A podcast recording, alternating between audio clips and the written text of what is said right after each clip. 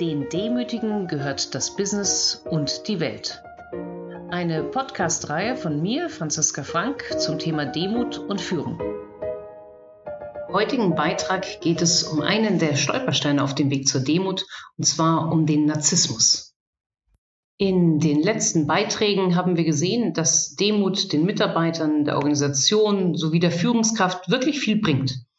Da stellt sich natürlich die Frage, wie das denn nun ganz konkret gehen soll mit dem Zeigen eigener Stärken und Schwächen.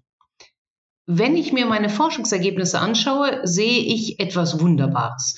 Fast 90 Prozent der Antwortenden gehen davon aus, dass sie eigentlich alles, absolut alles, was mit Demo zu tun hat, schon jetzt und heute richtig machen. Sie seien Meister darin, um Feedback zu bitten, selbst wenn es kritisch ist. Sie hätten kein Problem damit, Unwissen zuzugeben. 90 Prozent. Das hieße, fast alle Führungskräfte wären heute schon demutsvoll. Wenig überraschend gibt es hier ein erhebliches Delta. So finden nur 20 Prozent der Mitarbeiter, dass ihre Führungskräfte das mit der Demut auch wirklich richtig machen. Ein bisschen demutsvoll sind weitere 40 Prozent und die letzten 40 Prozent können sowas Basales aus Sicht der Mitarbeiter anscheinend überhaupt nicht. Das heißt, dass es wohl doch nicht ganz so leicht ist, wirklich die eigenen Stärken und Schwächen zu zeigen. Daher lohnt sich ein genauer Blick darauf, woher denn dieses Delta kommt und was tatsächlich die konkreten Stolpersteine auf dem Weg zur Demut sind. Da gibt es leider einen ganzen Schwung. Der erste Stolperstein ist der Narzissmus in seiner ungesunden Form. Derjenige, der nur an sich denkt, der andere als Manipulationsmasse braucht, wird es viel schwerer finden, die eigenen Stärken und Schwächen wirklich zu erkennen und auch zu zeigen. Laut meiner Forschung werden im eigenen Unternehmen zwischen 25 und 36 Prozent der Führungskräfte als ungesunde Narzissten gesehen. Woher kommt diese doch recht große Spannbreite? Das scheint ein generelles Kulturthema zu sein. So sagen indische Mitarbeiter, dass der Narzissmus nur bei 25 Prozent der Führungskräften vorliegt. Briten, Holländer und Amerikaner sehen das bei 30 Prozent und die Deutschen sind in der Tat mit 36 Prozent am unzufriedensten mit ihren Führungskräften. Zu den nationalen Unterschieden werde ich zu einem anderen Zeitpunkt nochmal mehr erzählen. Die Frage jetzt ist, was ist denn mit den anderen 64 bis 65 Prozent der Führungskräften? Hier hängt es wieder von den Ländern ab. Bei den Indern werden fast 65 Prozent als nach unserer Definition demutsvoll gesehen.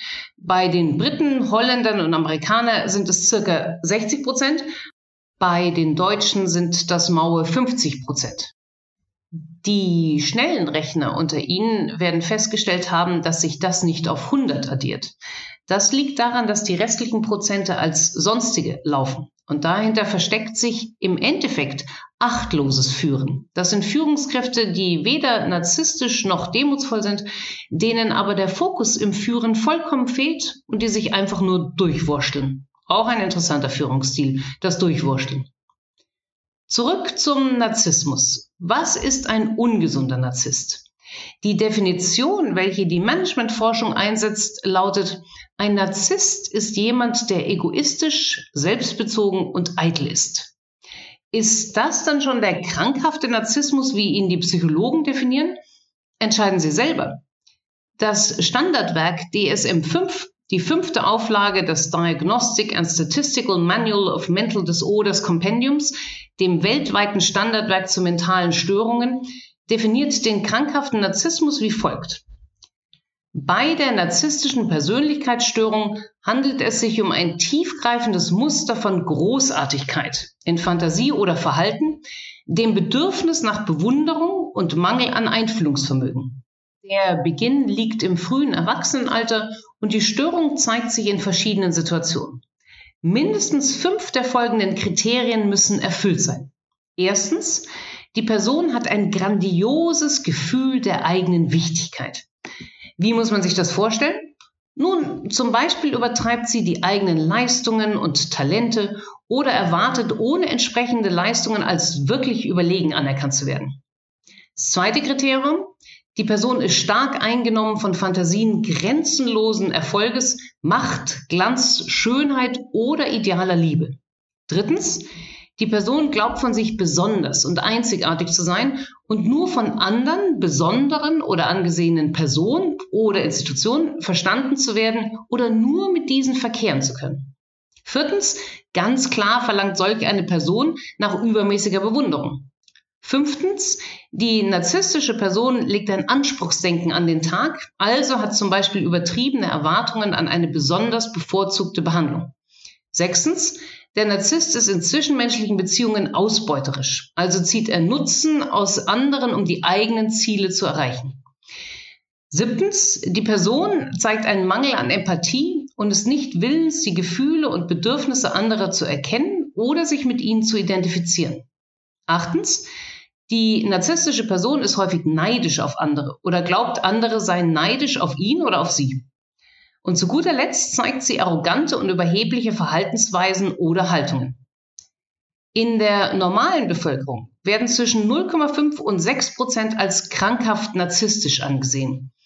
Sind es unter Führungskräften mit dem Ergebnis aus meiner Forschung von zwischen 25 und 36 Prozent so viel mehr? Oder haben wir in der Tat eine Definitionsfrage? Halten Sie mal kurz inne und gehen die Führungskräfte in Ihrem Unternehmen durch, die Sie gut kennen. Sind es in der Tat wirklich so viele, die an einem krankhaften Narzissmus leiden? Oder haben die narzisstischen Züge, die sich beobachten lassen, nicht viel mehr mit der Kultur und dem System des Unternehmens zu tun und weniger mit dem Individuum an sich? Was meine ich damit? Nochmal zurück in die Forschung. Die Forschung zeigt, dass junge Menschen häufiger narzisstische Züge zeigen als ältere. Sie zeigt, dass es in Großstädten mehr Narzissten gibt als auf dem Land. Das ist schon mal ein Indiz dafür, dass Narzissmus von der Umgebung abhängig ist. Noch klarer wird das, wenn man sich CEOs ansieht, die während wirtschaftlicher Krisenzeiten ins Berufsleben eingestiegen sind. Diese waren später als CEOs messbar weniger narzisstisch als ihre Kollegen, die in einer wirtschaftlichen Hochphase mit dem Arbeitsleben begonnen haben. Warum? Naja, in einer Wirtschaftskrise wird Menschen recht schnell klar, dass sie selber recht wenig beeinflussen können. Dass es reiner Zufall ist, ob sie etwas so bewegen können, wie sie es wollen, weil es in einer Krise einfach an Möglichkeiten fehlt, das zu tun, was man gerne möchte. Das größere Ganze wird einem oft einen Strich durch die Rechnung machen. Sei es, dass man keinen Job findet oder dass der nichts mit Aufbau, sondern nur mit Kosten senken und Sparen zu tun hat. Zudem ist in einer Krise auch allen bewusster, wie viele Menschen es gibt, denen es gerade gar nicht gut geht. Das heißt, es ist viel schwerer, sich nur auf sich selbst zu konzentrieren. Fazit, in schwierigen Zeiten ist kein Raum für Narzissmus. Also gibt es ihn auch weniger. Hinzu kommt, dass selbst Narzissten laut der Forschung dazulernen können. So können sie in die Empathie gestupst werden. Ihnen kann tatsächlich klar gemacht werden, dass sie nicht das Zentrum der Welt sind und sie können nicht nur in der Interaktion, sondern auch in der Selbstreflexion dazulernen. Das heißt für mich, dass es in Unternehmen außerhalb der wirklich wenigen krankhaften Narzissten nur dann mehr als 0,5 bis 6 Prozent gibt, wenn das System dies auch zulässt. Denn vermutlich ist nicht alles, was wir als narzisstisch sehen, schon eine grundlegende Persönlichkeitsstörung. Was heißt das nun für Sie und Ihre Demut? Ja, Sie müssen bei sich prüfen, wie sehr Sie sich für unersetzbar, für besonders halten und wie sehr Ihnen andere Menschen egal sind. Sie müssen zudem bedenken, ob Ihre Umgebung vielleicht zu einem falschen Selbstbild beiträgt. Der frühere Vorstandsvorsitzende der Deutschen Telekom, René Obermann, hat das klug auf den Punkt gebracht. Als CEO hatte ich oft Schwierigkeiten damit, dass man so stark hofiert wird. Es besteht immer die Gefahr, sich selbst mit dem Amt zu verwechseln. Sie glauben, dass sie das hart verdient haben, aber so ist das nicht. Diese Macht ist nur für kurze Zeit verliehen. Mit diesem Satz zeigt Obermann sehr klar, dass er die Gefahr verstanden hat, dass man tatsächlich zum Narzissten oder Egozentriker wird, weil die Umgebung das einem so schön anbietet. Das heißt also, wenn Sie sich mit Menschen umgeben oder eine Struktur zulässt, die Sie nur lobt und Ihnen nicht auch das Negative spiegelt, wird es sehr viel schwerer sein, objektiv die eigenen Stärken und Schwächen zu sehen. Noch zum Abschluss die Frage, sind nicht vielleicht Narzissten überhaupt erfolgreicher als die Demutsvollen?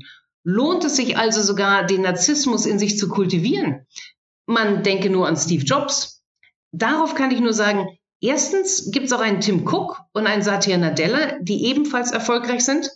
Und zweitens, selbst wenn es Indizien dafür gibt in der Forschung, die zeigen, dass Narzissten als charismatischer angesehen werden, mehr Mergers initiieren, mehr international aktiv werden, gibt es doch genug andere Forschungsergebnisse, die belegen, dass Narzissten wankelmütig in ihrer Strategie sind, unethisch handeln, ihre Unternehmen häufiger in teure Gerichtsprozesse verstricken, bei Mitarbeitern, insbesondere bei solchen mit geringem Selbstwert, zu schlechter Leistung und höherem Burnout führen und zudem lange nicht so erfolgreich sind, wie sie das selber für sich darstellen. Fazit also, jemand, der demutsvoll sein möchte, muss erst den eigenen Narzissmus besiegen und auch sicherstellen, dass er oder sie in einer Umgebung arbeitet, in der narzisstische Verhaltensweisen nicht der Garant für Erfolg sind. Ich wünsche Ihnen Erfolg dabei, in der Tat jedweden ungesunden Narzissmus zu besiegen. Mehr zum Thema in meinen Blogs und im bei Springer Gabler erschienenen Buch Mit Demut zum Erfolg.